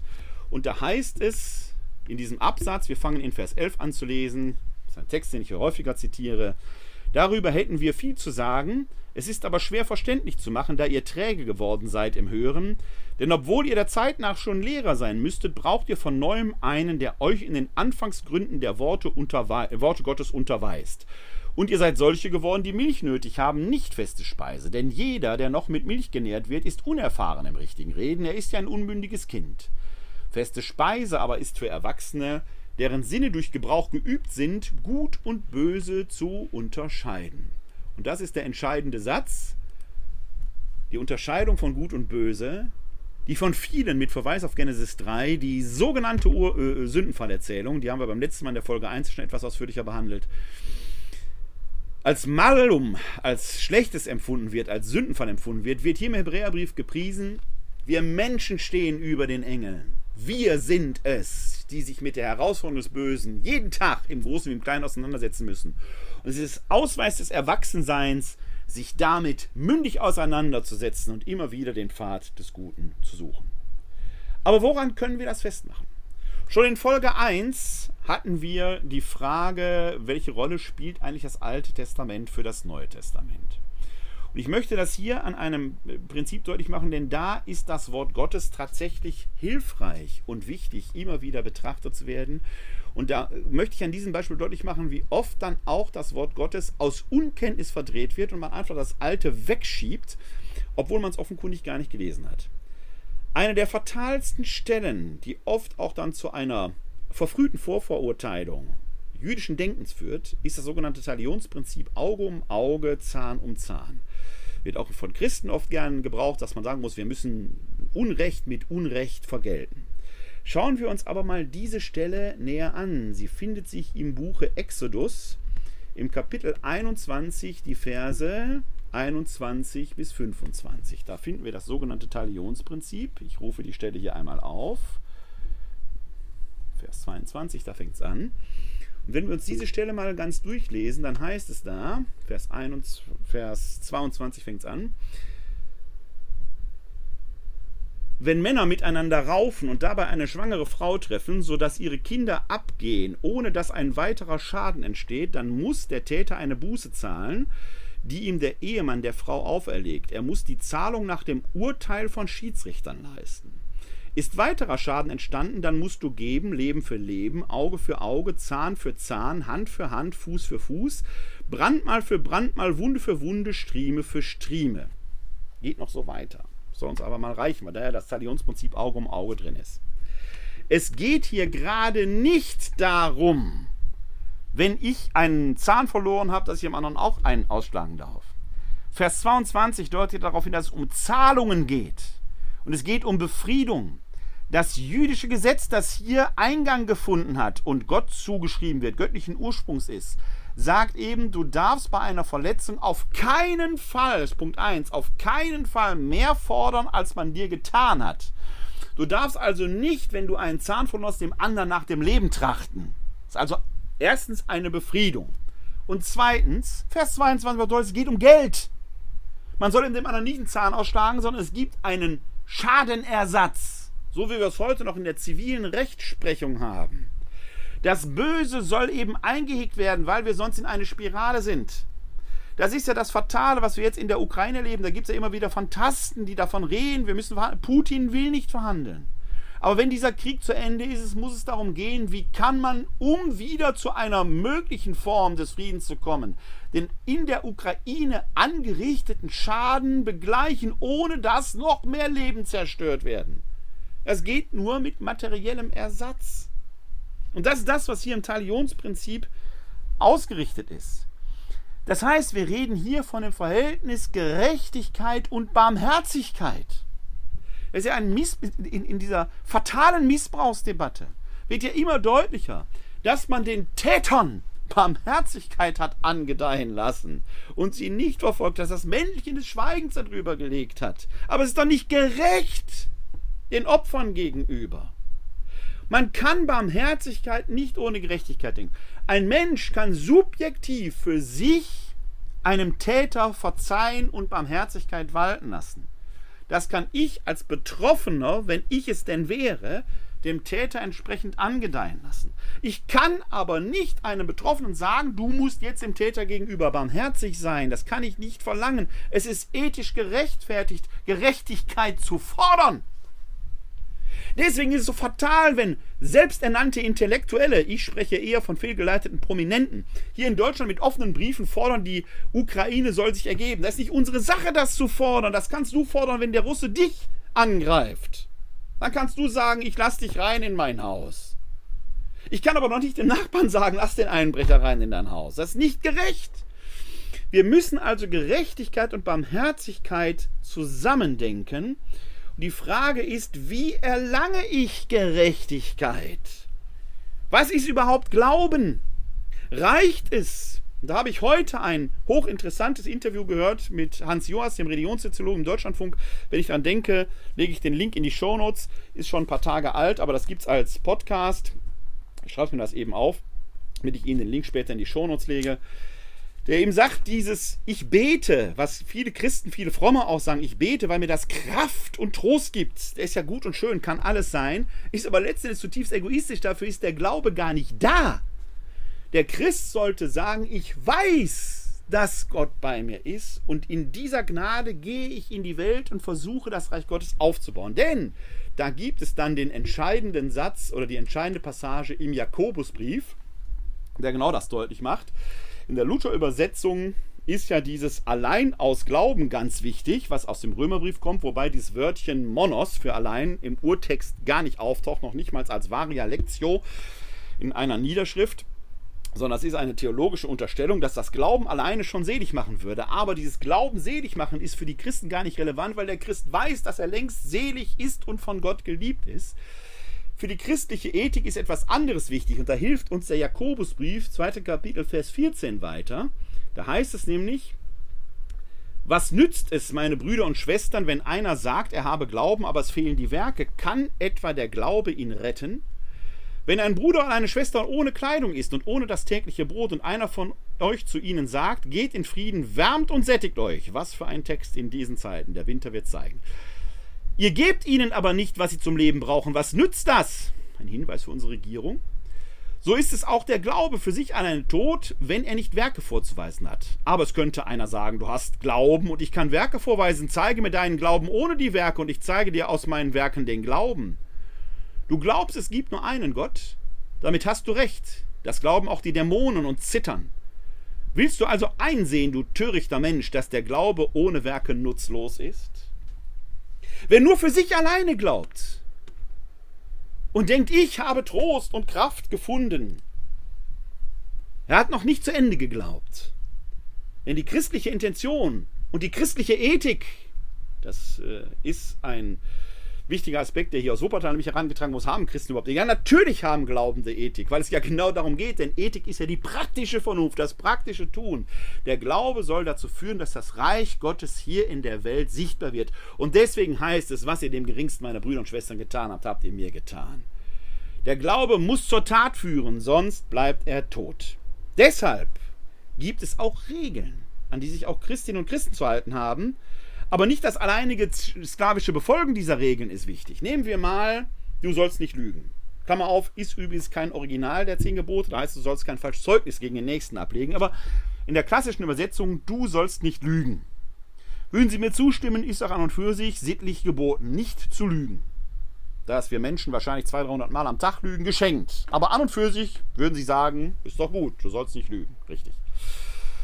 Wenn ich aber in der Zeit zwischen 33 und 45 bei mir Juden versteckt hätte und die Gestapo steht vor der Tür und sagt, Herr Kleine, haben Sie Juden versteckt und ich würde jetzt nicht lügen, täte ich etwas Schlechtes.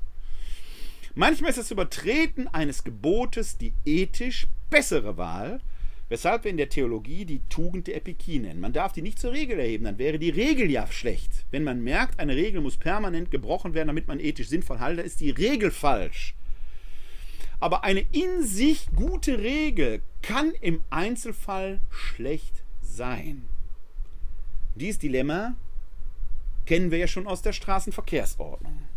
Die Straßenverkehrsordnung ist in sich gut. In sich ist sie gut, weil sie das Zusammenleben im Straßenverkehr regelt. Rechts vor links und so weiter. Ist alles gut und richtig. Aber wenn wir da ganz ehrlich sind, jede und jede von Ihnen, mich eingeschlossen, wir haben sie schon mal gebrochen die Straßenverkehrsordnung. Schon beim Halteverbot geparkt, war rot über die Ampel gelaufen, whatever. Wenn wir dann erwischt wurden, man hat uns zurechtgewiesen, man hat sich gezeigt, wir sind Sünder, dann mussten wir entweder um der Gerechtigkeit willen die angemessene Strafe in Kauf nehmen, lässt aber der Polizist Barmherzigkeit oder Gnade walten, dann werden wir erlöst davonfahren so wie es mit Gott ist, der gerecht ist und die Täter zur Rechenschaft zieht und in dieser Gerechtigkeit gleichzeitig barmherzig a den Opfern gegenüber, aber auch noch Hoffnung für den Täter lässt, dass er auch, selbst gleich in der Ewigkeit, eine letzte Gelegenheit zum Umdenken zur Metanoia hat. Ich möchte an dieser Stelle nochmal einen Punkt aufnehmen, den ich in der letzten Folge, in der ersten Folge der Spezialfolge angegangen habe. Da ging es um die Bibel. Und ich bin mehrfach angefragt worden, welche Bibelübersetzung ich empfehlen würde. Natürlich der Klassiker für uns Katholiken, die Einheitsübersetzung. Jetzt die neue Einheitsübersetzung von 2016. Es ist der Text, der bei uns in unseren Gottesdiensten liturgisch gelesen wird. Deshalb keine falsche Empfehlung, die Einheitsübersetzung dort äh, zu empfehlen. Für evangelische Christinnen und Christen, aber auch für Katholiken durchaus mit Gewinn zu lesen, die Luther-Übersetzung von 2017. Das sind die beiden aktuell gebräuchlichen Übersetzungen. Es gibt dann aber eine ganze Reihe von anderen Übersetzungen und bei der muss man vorsichtig sein. Manchmal muss man da genauer hinschauen.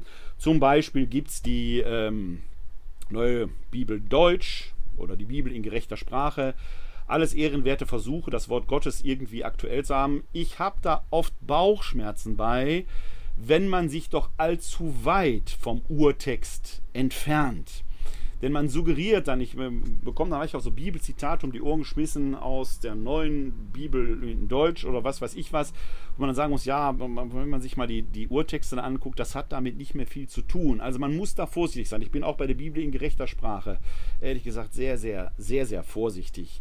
Da ist äh, dann oft die Frage, nennt man jetzt Mutter oder Vater und so was steht da im Vordergrund zu Gott und macht sich gar nicht mehr die Mühe zu hinterfragen, warum ist denn manchmal von Mutter und manchmal von Vater. Es ist eben nicht einfach austauschbar, da steckt ja eine Idee. Dahinter gibt es übrigens in vier oder fünf Wochen eine Folge in der Glaubensinformation, der regulären Glaubensinformation hier zu diesem Thema. Warum nennt Jesus Gott den Vater? Und nur manchmal eben die Mutter. Da steckt eine Idee dahinter und mit der muss man sich auseinandersetzen. Das ist nichts Abwertendes, nichts Misogynes, sondern das ist eben metaphorische Redeweise. Die muss man dann schon entsprechend bedenken. Jetzt gibt es aber immer wieder natürlich auch Kritik, zum Beispiel an der Einheitsübersetzung. Hier, die darf man kritisieren, vielen Punkten sehr gelungen, aber in manchen auch nicht so gut gelungen. Ein Beispiel möchte ich gleich zitieren oder zwei Beispiele. Deshalb möchte ich hier zuerst, bevor ich darauf eingehe, eine Empfehlung aussprechen.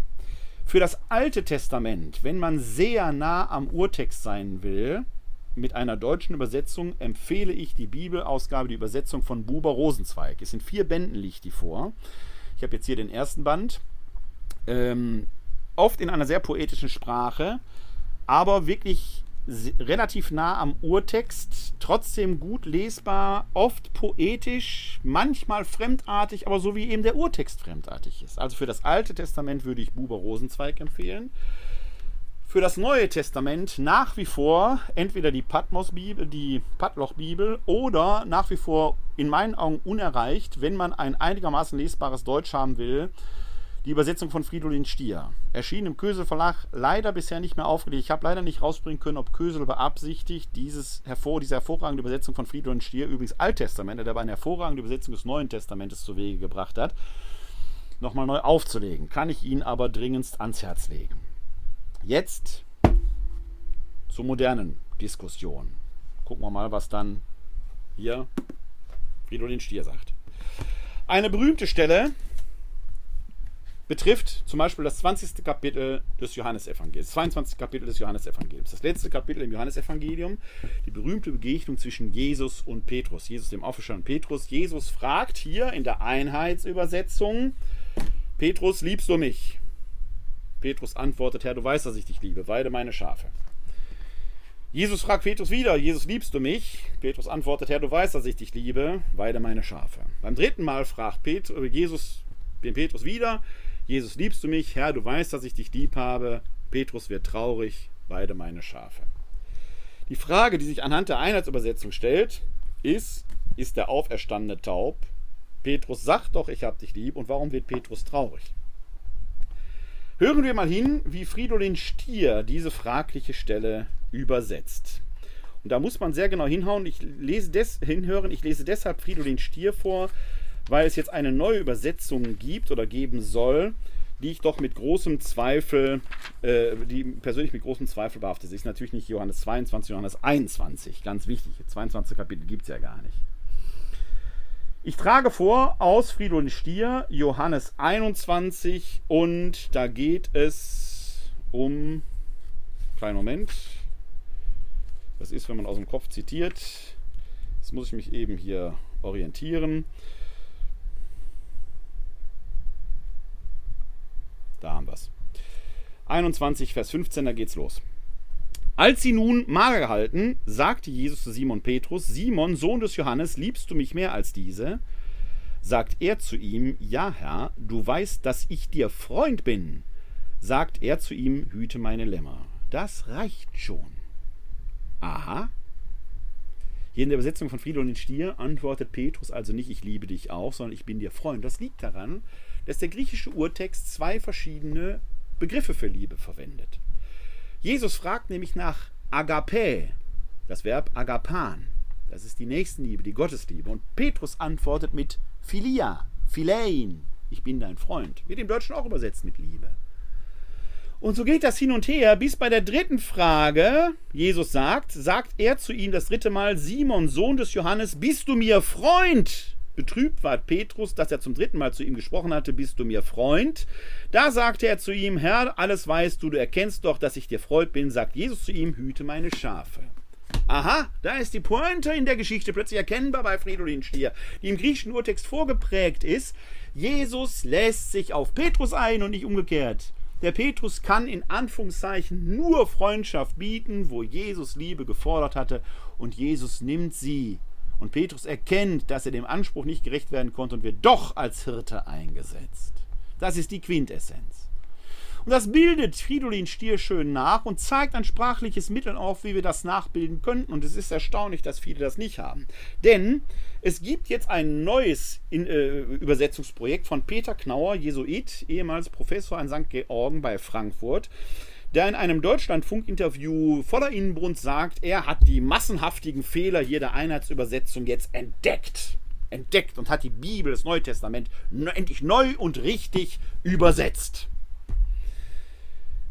Die Kritik als solches kann man verstehen, weil natürlich die Einheitsübersetzung auch in vielen Dingen eine Kompromissgeschichte ist. Ja, da muss man Peter Knauer recht geben. Er hat natürlich hier auf, wo das Wort äh, die Cayenne verwendet wird, was im Deutschen eigentlich Recht verschaffen heißt, ähm, mit äh, Rache übersetzt und so weiter, wo Recht verschaffen ist, was anderes besser wäre, ist alles richtig. Aber die fragliche Stelle in Johannes 21 übersetzt er wieder wie die Einheitsübersetzung. Und da sage ich doch, lieber Peter Knauer, wenn du alles so besser machen willst, dann hättest du doch da entsprechend anfangen können. Was ist das für eine Kritik? Denn, das ärgert mich am meisten, Peter Knauer fängt schon wieder an mit der berühmten sechsten Vater unser Bitte. Er bezieht sich aufs Matthäusevangelium und sagt, es ist alles falsch übersetzt, alles falsch übersetzt. Es muss doch aus dem Aramäischen heißen und führe uns durch die Versuchung. Was macht Peter Knauer da? Wie übrigens auch Franz Alt, der permanent Bücher veröffentlicht nach dem Motto, was Jesus wirklich gesagt hat. Und damit natürlich unterstellt, die Evangelisten haben alles bewusst falsch übersetzt und erst jetzt im Jahr 2022 kommen wir da drauf, dass das ja alles im Aramäischen falsch anders übersetzt gewesen sein muss und jetzt wird die Bibel neu geschrieben. Welch Hybris, welch fataler Denkfehler. Fangen wir erstmal mit ein paar Essentials an. Erstens, hat Jesus tatsächlich nur Aramäisch gesprochen? Er wird Aramäisch gesprochen haben, vielleicht sogar als Muttersprache, aber er wird auch noch andere Sprachen gekannt haben. Relativ nah an Israel dran befindet sich ja die Wüstenstadt Petra, wo die Nabatäer zu Lebzeiten Jesu noch existierten. Und da weiß man, dass man da ziemlich nah dran Griechisch sprach, Aramäisch sprach, eine Frühform des jetzigen Arabisch sprach, Latein sprach. Und das alles wird auch Jesus gekonnt haben, weil es halt die Sprachen waren, mit der man sich damals verständigte. Das heißt konkret, wenn Jesus bei seiner Bergpredigt, und das Vaterunser ist ja der Bergpredigt zugeordnet, gepredigt hat, und da waren vielleicht gar nicht nur Aramäer, nur Galiläer da, ist die Wahrscheinlichkeit durchaus gegeben, dass er auf Griechisch gepredigt hat. Die Behauptung alleine, er muss es auf Aramäisch gepredigt haben und es muss auf Aramäisch gebetet haben, ist gar nicht ausgemacht. Die ist schon so in der Eindeutigkeit nicht zulässig. Das zweite ist, es wird ein merkwürdiger Gedankenfehler, Kategorienfehler begangen. Ich möchte Ihnen den deutlich machen. Man nimmt nämlich den griechischen Text, wie er jetzt da ist, und bildet eine Rückübersetzung in das vermeintliche ursprüngliche Aramäisch. Das ist schon verwegen, weil das so einfach gar nicht ist. Nimmt dann dort an, hier muss man zu wissen, dass die semitischen Sprachen, die Tempusformen dort nicht so gegeben sind, wie sie bei uns im Griechischen und in den indogermanischen Sprachen gegeben sind. Man muss also da schon eine Konstruktion bilden. Die ist willkürlich. Man nimmt also an, weil ja sagt und führe uns nicht in Versuchung, dass äh, äh, äh, da der sogenannte Kausalstamm, der zweite Stamm verwendet worden sein muss. Klammer auf. Das Aramäische, das auch heute ja noch gesprochen wird, verwendet da ein ganz anderes Wort, als die Übersetzungen dahergegeben werden. Das nur am Rande. Also die Aramäer, die heute das Vater unser beten, beten dort und führe uns nicht in Versuchung. Spaß beiseite. Da ist aber schon ein Gedankenfehler drin. Man übersetzt also aus dem Griechischen zurück ins Aramäische und übersetzt das Aramäische jetzt zurück ins Deutsche. Beispiel, moderne Art. Ich bin ein bisschen Fan von äh, Gordon Matthew Summer, besser bekannt als Sting. Und eins seiner Lieder, meiner Lieblingslieder, ist Englishman in New York. Da gibt es die Zeile drin: I'm an alien, I'm an legal alien, I'm an Englishman in New York. Nehmen wir nur I'm an alien. Übersetzen wir mal diese Zeile I'm an alien auf Deutsch: Ich bin ein Außerirdischer. Das ist natürlich jetzt eine fatale Übersetzung, weil Morgan Matthew, äh, Morgan Matthew Summer, Gordon Matthew Summer in New York ja kein Außerirdischer ist, sondern ein Engländer. Also ist die deutsche Übersetzung Fremder doch wahrscheinlich besser. Jetzt nehme ich die deutsche Übersetzung, ich bin ein Fremder, ein Englischer, ein äh, Engländer in New York. Ich bin ein Fremder. Und übersetze das jetzt zurück ins Englische. Würden Sie da auf die Idee kommen, Alien zu benutzen? Nein! Sie würden Foreigner nehmen oder Stranger. Das heißt, aus I'm an Alien, I'm an Legal Alien würde mit der Methode, die Franz Alt oder Peter Knauer anwenden, schlussendlich würden wir sagen, ist ja alles falsch von Herrn Sting dort formuliert. Es muss doch eigentlich heißen, I'm a stranger, I'm a legal stranger, I'm an Englishman in New York. Das ist das, was die machen. Reine Willkür. Und suggerieren damit ist alles falsch übersetzt. Es ist aber noch fataler, ich zeige Ihnen und blende Ihnen mal hier das Vaterunser in der Originalversion nach Matthäus ein. Äh, ich habe jetzt hier zuerst Lukas eingeblendet, ist aber egal.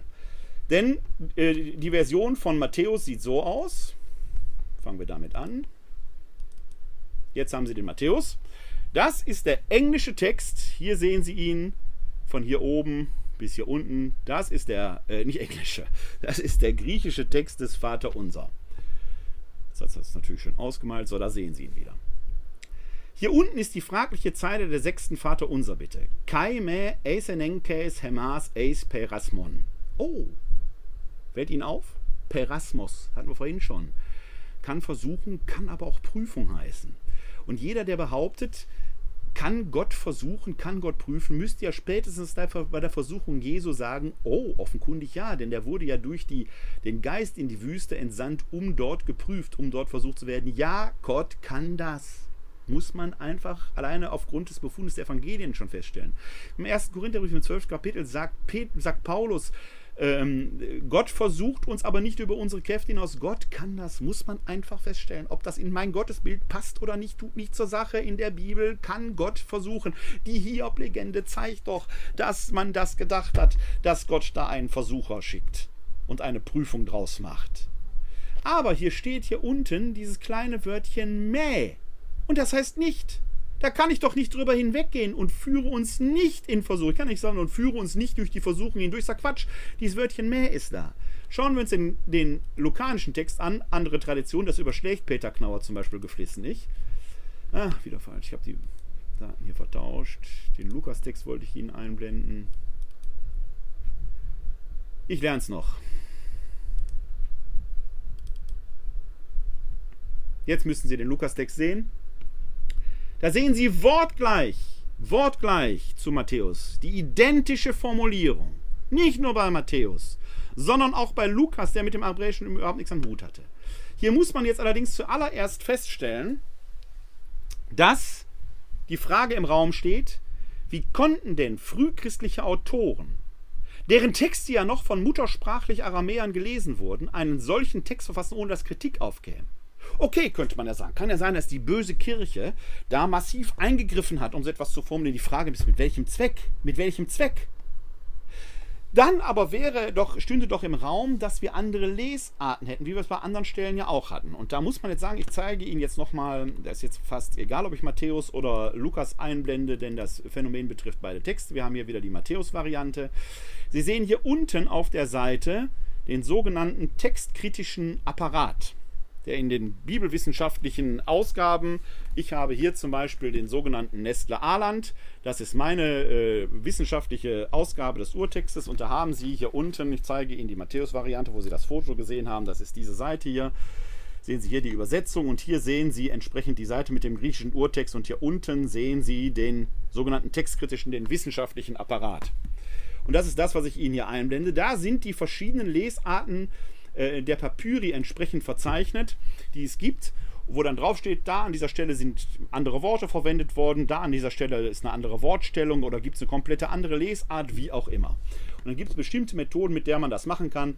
Hier zum Beispiel in Vers 12 hätten wir so etwas für ta, äh, ophelemata. Könnte ich jetzt hier unten nachgucken in Vers 12, da dann, gibt es dann eine Varia Lectio ten ophelen. In der Didache wird das anders wiedergegeben oder Ta Paraptomata bei Origenes gibt es eine andere Lesart. Hier stellen wir aber fest in Vers 13, und wie gesagt, der ist gleichlautend in Lukas wie in Matthäus, gibt es keine andere Lesart. Es ist bis jetzt aus der frühkirchlichen Zeit weder bei Lukas, Lukas blende ich Ihnen ein, damit Sie das gleich sehen können, weder bei Lukas noch bei Matthäus eine andere Lesart auch nur annäherungsweise bezeugt. Es ist also höchst verwegen zu sagen, es ist falsch wiedergegeben, um dann mit einer willkürlichen Rückübersetzung zu suggerieren, es muss doch eigentlich anders heißen. So kann man mit Bibeltexten nicht umgehen. Ich zeige Ihnen das Ganze nochmal bei Lukas, in der Lukas-Version. Da haben Sie es jetzt hier. Auch hier keine andere Lesart. Ah, halt! Da gibt es doch eine Einfügung. Schauen wir nach, was da unten steht. In Vers 4. Eine Einfügung soll da stattgefunden haben. Und da heißt es, Allah rüsei hemas aportu poneru, was übersetzt heißt, und erlöse uns von dem Bösen. Man hat also offenkundig in manchen Handschriften das lukanische Vaterunser, um diesen Zusatz, den wir sonst bei Matthäus finden, ergänzt. Also sowohl Peter Knauer als auch Franz Alt als auch viele Prediger, die es sich einfach machen wollen und die es verstören und erlöse uns und äh, führe uns nicht in Versuchung, glatt bügeln wollen, das Spitze, was da drin steckt, was uns herausfordert, das wollen sie wegmachen mit Pseudo-Argumenten, die so nicht haltbar sind. Ja, es ist verstörend. Ja, es macht Sinn zu beten und führe uns in der Versuchung. Aber es ist dann das Gebet von Papst Franziskus oder ihr Gebet, aller Ehren wert. Jesus hat gebetet und führe uns nicht in Versuchung. Etwas ähnliches konnte man übrigens in diesen Tagen, ging durch Facebook, äh, anhand einer anderen Stelle, das sogenannte Maria-Martha-Problem im Johannesevangelium in der Auferweckung des Lazarus, da wird dann suggeriert, dass die Martha gar keine Martha sei, sondern eine, äh, die Maria Magdala, die da untergeschoben wird. Gibt es eine große Untersuchung zu. Die scheitert aber auch an den textkritischen Varianten, weil spätestens in Vers 3 ohne Zweifel die Maria, die Martha erwähnt wird und nicht die Maria von Magdala. Man muss sich immer klar machen, wer immer mit den Bibeltexten umgeht, wenn er das Altgriechisch nicht mächtig ist, muss man wissen, sie arbeiten mit Übersetzungen. Und wenn Sie Übersetzungen zitieren, müssen sich immer nie, dürfen Sie nie sagen, das steht so in der Bibel, sondern man müsste dann fragen, steht es wirklich so da oder welche, was hat der Übersetzer sich dabei möglicherweise gedacht? Wenn Sie aber in die Urtexte hineinschauen, müssen wir da schauen, was ist denn der wahrscheinliche Urtext? Und da darf ich nicht meine eigenen Vorlieben feministischer, theologischer, pastoraler oder welcher Art auch immer eintragen in den Text, sondern ich muss mich mit dem Text konfrontieren lassen. Nicht ich stelle den Text in Frage, sondern der Text stellt mich in Frage. Denn gerade beim Vater Unser scheinen wir es doch mit einem Wortlaut zu tun zu haben, der auf Jesus selbst zurückgeht. Die Bibel ist also gelebtes Wort Gottes, aber es geht gar nicht um die Buchstaben an sich, sondern es geht darum, dass das Wort Gottes in uns Gestalt annimmt. Und deswegen dürfen wir es nicht ohne weiteres verfälschen, sondern wir müssen uns damit auseinandersetzen. Ja, so wie ich mit Agnostikern streite, so wie ich mit Religionskritikern streite, so dürfen, sollen und müssen wir auch mit dem Bibeltext streiten. Und da kommen wir zu einer weiteren Frage, nämlich der nach den Privatoffenbarungen. Es war eine Frage, die von Jessica Albach gestellt wurde, wo es um die Marienerscheinung ging. Die wollte wissen, was ich halte, was halte ich von, also Werner Kleine, von den Marienerscheinungen in Lourdes, Medjugorje, Fatima oder wo auch immer. Ich will es kurz machen, nichts. Ich persönlich halte da nichts von, ich muss da auch nicht dran glauben, denn die römisch-katholische Kirche lehrt, dass die Offenbarung, also die Selbstmitteilung Gottes über das, was wir aus der Schöpfung heraus über Gott, so wir denn an den Glauben sagen können, habe ich ja eingangs dieser Folge etwas gesagt. Aber wir Christen gehen eben auch davon aus, wie die Juden und auch die Muslime, dass Gott sich natürlich selbst in dieser Schöpfung mitteilt, zum Beispiel durch Jesus Christus. Und die römisch-katholische Kirche lehrt, diese Offenbarung ist eben mit Jesus Christus auch abgeschlossen. Da gibt es nichts Zusätzliches mehr. Jetzt werde ich natürlich, verzeihen Sie das Wortspiel, einen Teufel tun und jemandem, der für sich in Anspruch nimmt, aber ich habe Gott selbst sprechen gehört. Das kann natürlich ein psychiatrisches Phänomen sein. Es könnte aber natürlich auch sein, weil der hat ja auch mit Propheten gesprochen, dass das stimmt. Wir nennen das in der Theologie Privatoffenbarung. Und die römisch-katholische Kirche lehnt solche Privatoffenbarungen nicht prinzipiell ab, sagt aber, man muss nicht an sie glauben. Dass die römisch-katholische Kirche in Fatima und Lourdes die Marienerscheinungen anerkannt hat, in Medjugorje bis heute übrigens offiziell noch nicht, ich betone noch nicht, hat viel damit zu tun, dass dort eine Graswurzelbewegung entstanden ist, die die Kirche irgendwann kanalisiert hat. Ich nehme also für mich in Anspruch, nicht an diese Privatoffenbarung zu glauben. Wenn Sie es tun möchten, sei Ihnen das unbenommen. Warum aber glaube ich nicht an solche Privatoffenbarungen? Sie wissen, ich bin Neutestamentler. Also ist mein Weg auf der, übers Neue Testament zu gehen. Und da schauen wir uns kurz eine Bibelstelle an. Da heißt es in Lukas 16 und dann ab Vers 19 folgendermaßen.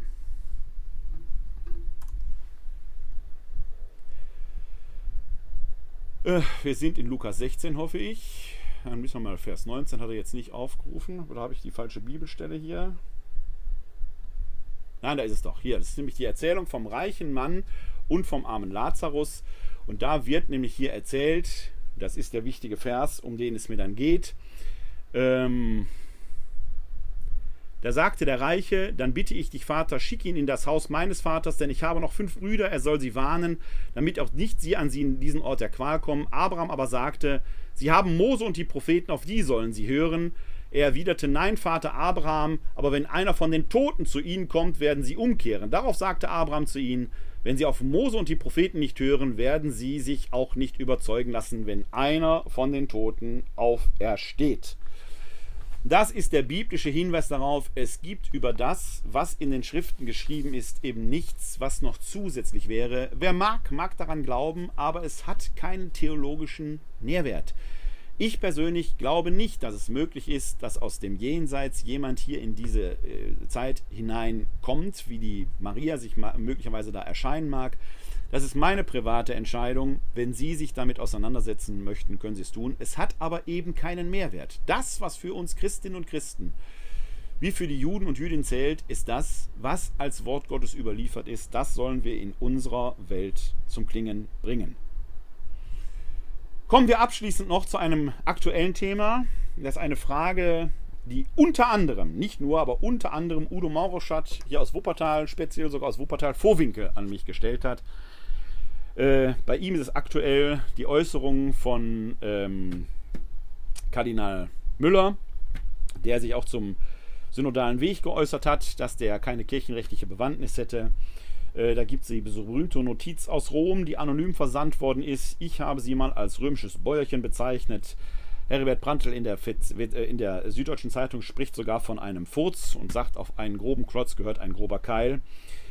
Äh, Kardinal Müller spricht dann auch, wir hätten keine Vollmacht, die Weisungen Jesu zu ändern. Was ist damit gemeint?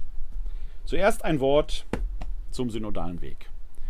Ich bin und bleibe nach wie vor ein Skeptiker, ob dieser Weg tatsächlich zielführend ist. Nicht, weil ich die Themen, die dort verhandelt werden und die in großartigen theologischen Papieren verhandelt werden, für unwichtig empfinden würde. Das Gegenteil ist der Fall. Ich glaube nur, dass diese Form nicht richtig ist, weil ich mich nach wie vor frage, warum das Zentralkomitee der deutschen Katholiken einer solchen Satzung, bei der sie sich selbst letzten Endes entmächtigen, überhaupt zugestimmt hat. Man hätte eine ordentliche Synode durchführen sollen zu diesem Thema. Das Zweite ist, ich glaube, dass sie ihr Thema verfehlt haben. Denn das Hauptziel des synodalen Weges war ja, was durch Kardinal Marx ausgelobt wurde, die Frage des Missbrauchs, wie es damit umgeht. Ich befürchte, und ich tue das mit großer Träne im Auge, dass das alles im Nichts verlaufen wird. Und ich sehe mit einem gewissen ich, Irritation und Befremden wie selbst die progressiven Synodalen jetzt auf dieses Schreiben aus Rom reagieren und sagen, ja, wir wollen ja eigentlich auch nur Vorschläge machen. Eine solche Selbstentmündigung habe ich seltenst erlebt, sodass man dem ehemaligen Bonner Kirchenrechtler Lüdecke recht geben muss. Es, ich halte es mit ihm für ein grandioses Täuschungsmanöver und es tut mir unendlich leid, dass ich das so sagen muss. Man hätte da mehr draus machen können, man hätte dort mehr draus machen müssen. So aber ist meine Befürchtung, es läuft alles ins Leere. Es wird Enttäuschungen produziert werden, wo wir eigentlich überhaupt keine Zeit mehr haben, über Reformen nachzudenken. Und zwar nicht, weil es nichts wert wäre, sondern weil uns die Zeit längst weggelaufen ist. Die Kirche verrät mal wieder ihren Auftrag. Sie diskutiert und beschäftigt sich nur mit sich selbst, statt umzudenken, Kirche ist nicht in der Form wichtig. Kirche ist ein Weg, wie sie zu den Menschen gehen muss. Und damit müssten wir uns dringend auseinandersetzen, sind unsere Formen noch wichtig. Stattdessen betreiben wir Kirchenmarketing und wollen die Kirche mit irgendwelchen lustigen Aktionen wieder vollkriegen. Kriegen wir aber nicht, schaffen wir nicht, ist auch gar nicht die Aufgabe. Ich würde sagen, dort ist das Thema verfehlt. Aber was ist mit diesem Argument von Kardinal Müller, auch von anderen Klerikern immer wieder erhoben, vorzugsweise Bischöfen, dass die Kirche hier und dazu keine Vollmacht habe, weil der Stifterwille nur so oder so sei? Ich sag's mal unumwunden und im Klartext eines Menschen aus dem Ruhrgebiet. Was für ein Bullshit. Natürlich hat die Kirche die Vollmacht, das zu ändern. Im Matthäusevangelium heißt es folgendermaßen. Ich möchte das hier nur einblenden, denn es sind nicht meine Worte, sondern die Worte, wie sie im Matthäusevangelium überliefert sind. Wir sind dort im 18. Kapitel und dort im Vers 18. Sie sehen den Text sofort. Ich habe ihn gerade hier nur bei mir schon aufgerufen. Da heißt es nämlich, Amen, Amen, ich sage euch, alles, was ihr auf Erden binden werdet, das wird auch im Himmel gebunden sein und alles, was ihr auf Erden lösen werdet, das wird auch im Himmel gelöst sein.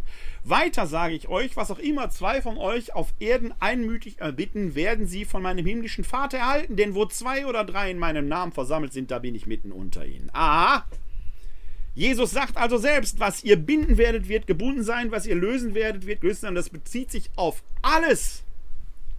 Jesus hat doch gar nicht zu allen Dingen Dinge gesagt. Wenn Kardinal Müller und die anderen, die sich auf den Stifterwillen berufen und die sagen, da haben wir keine Vollmacht zu sagen, dann dürften Priester auch kein Auto fahren. Da gibt es nämlich keine Vollmacht für, hat der Herr nichts zu gesagt. Die müssten in Sandalen und nicht mit Collargewändern durch die Gegend laufen, sondern in Fischergewändern, Netzern tragen. Die dürften nur Fischer vom See Genezareth sein. Zu allem anderen hat Jesus nichts gesagt. Gibt es keine Vollmacht zu. Merken Sie selber, wohin der Hase läuft. Das ist ein klassisches Totschlagargument. Stattdessen aber finden wir eine doch sehr freimütige äh, äh Meinungsäußerung des Paulus im ersten Korintherbrief im siebten Kapitel. Da heißt es folgendermaßen, und da geht es um die Fragen der Eheschließung. Da sagt Paulus nämlich, den übrigen sage ich nicht der Herr, wenn ein Bruder eine ungläubige Frau hat und sie willigt ein, weiter mit ihm zusammenzuleben, soll er sie nicht verstoßen. Danach kommt dann das sogenannte Privilegium Paulinum, wo Paulus sagt, wenn eine Ehe aber ganz schlecht läuft, weil der eine glaubt, der andere nicht, dann kann man sich trennen, man kann neu heiraten. Gilt bis heute dieses Privilegium Paulinum, ist Kirchenrecht eingegangen. Hat es keine Vollmacht des Herrn zugegeben, denn, ich blende den fraglichen Text nochmal ein, den übrigen sage ich nicht der Herr. Jesus hat dazu diesem Punkt nämlich nie was gesagt. Der Paulus sieht als Theologe auf der Basis dessen, was er weiß, eine Schlussfolgerung, und zwar eigenmächtig, ohne Vollmacht des Herrn.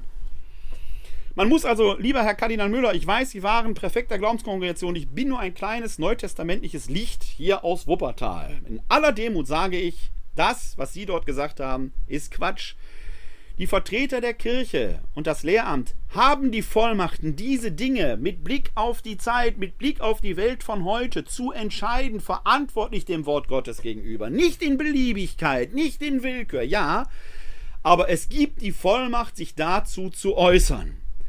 Denn es ist der Geist, der in der Kirche weht. Jesus hat den Geist als Beistand dargelassen. Und der Geist hat es, dem Geist hat es gefallen, im zweiten Jahrhundert das Amt des Priesters hervorsprießen zu lassen. Das finden wir nämlich nicht in der Bibel. Es entsteht im zweiten Jahrhundert in der Kirche aus einer Notwendigkeit heraus. Und vielleicht gefällt es dem Geist im Jahr 2022 einen anderen Fingerzeig zu geben. Und vielleicht ist es geistloser, sich auf nicht vorhandene Vollmachten zu berufen, als sich dem Geist und seiner dynamischen, schöpferischen Kraft, der in dem Weltall weht, zu öffnen. Also, diese Frage muss man an dieser Stelle deutlich beantworten. Doch, die Kirche hätte die Vollmacht, diese Dinge zu ändern, wenn sie den Mut hätte, sich zu den Menschen zu begegnen. Die Vollmacht ist nämlich zur Weiterentwicklung erteilt. Nicht in Beliebigkeit, aber in Änderungen auf der Basis der Heiligen Schrift doch mutig voranzugehen. Das, lieber Herr Mauruschat und liebe andere, die sich dazu, mich dazu befragt haben, als kurzes Statement hier am Ende dieser zweiten Folge der Glaubensinformation Spezial. Ich hoffe, Ihnen hat diese Folge gefallen. Ähm, wenn Sie weitere Fragen haben, scheuen Sie sich nicht, mir Ihre Fragen zu schicken an info-katholische-citykirche-wuppertal.de. Ansonsten werde ich jetzt noch ein paar Tage Urlaub machen und dann geht die nächste Saison der Glaubensinformationen hier offiziell wieder am 17. August um 19 Uhr los. Hoffentlich live im katholischen Stadthaus und wenn Sie möchten, auch live im Internet. Schauen Sie gerne auf unsere Homepage, wo es übertragen wird, unter www.katholische-city-kirche-wuppertal.de oder klicken Sie sich einfach rein unter www.kck42.de-webinar. In diesem Sinne wünsche ich Ihnen bis dahin alles Gute, kommen Sie gut durch die Zeit, bleiben oder werden Sie gesund und helfen Sie anderen, gesund zu bleiben oder zu werden. Ihnen allen da draußen wünsche ich bis dahin ein herzliches Glück auf.